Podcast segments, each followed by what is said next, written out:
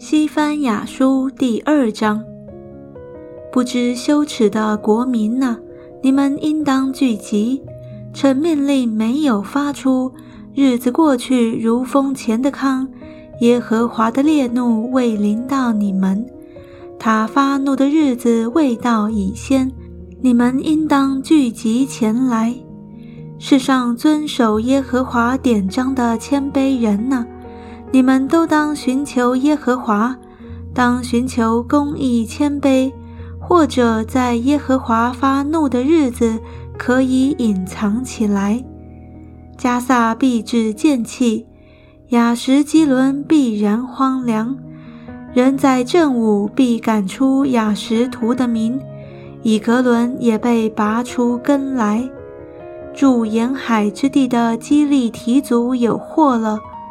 迦南非利士人之地呀！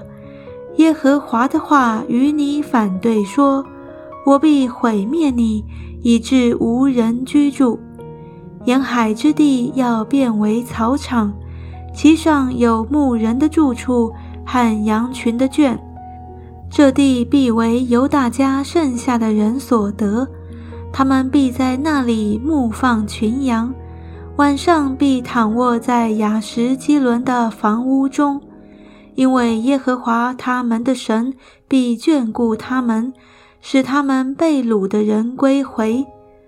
我听见摩押人的毁谤和亚门人的辱骂，就是毁谤我的百姓，自夸自大，侵犯他们的境界。万军之耶和华以色列的神说。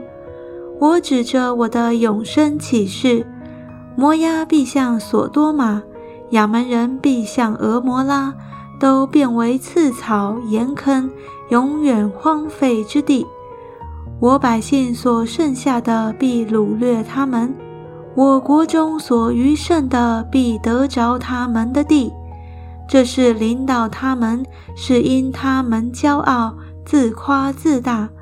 毁谤万军之耶和华的百姓，耶和华必向他们显可畏之威，因他必叫世上的诸神受弱，列国海岛的居民各在自己的地方敬拜他。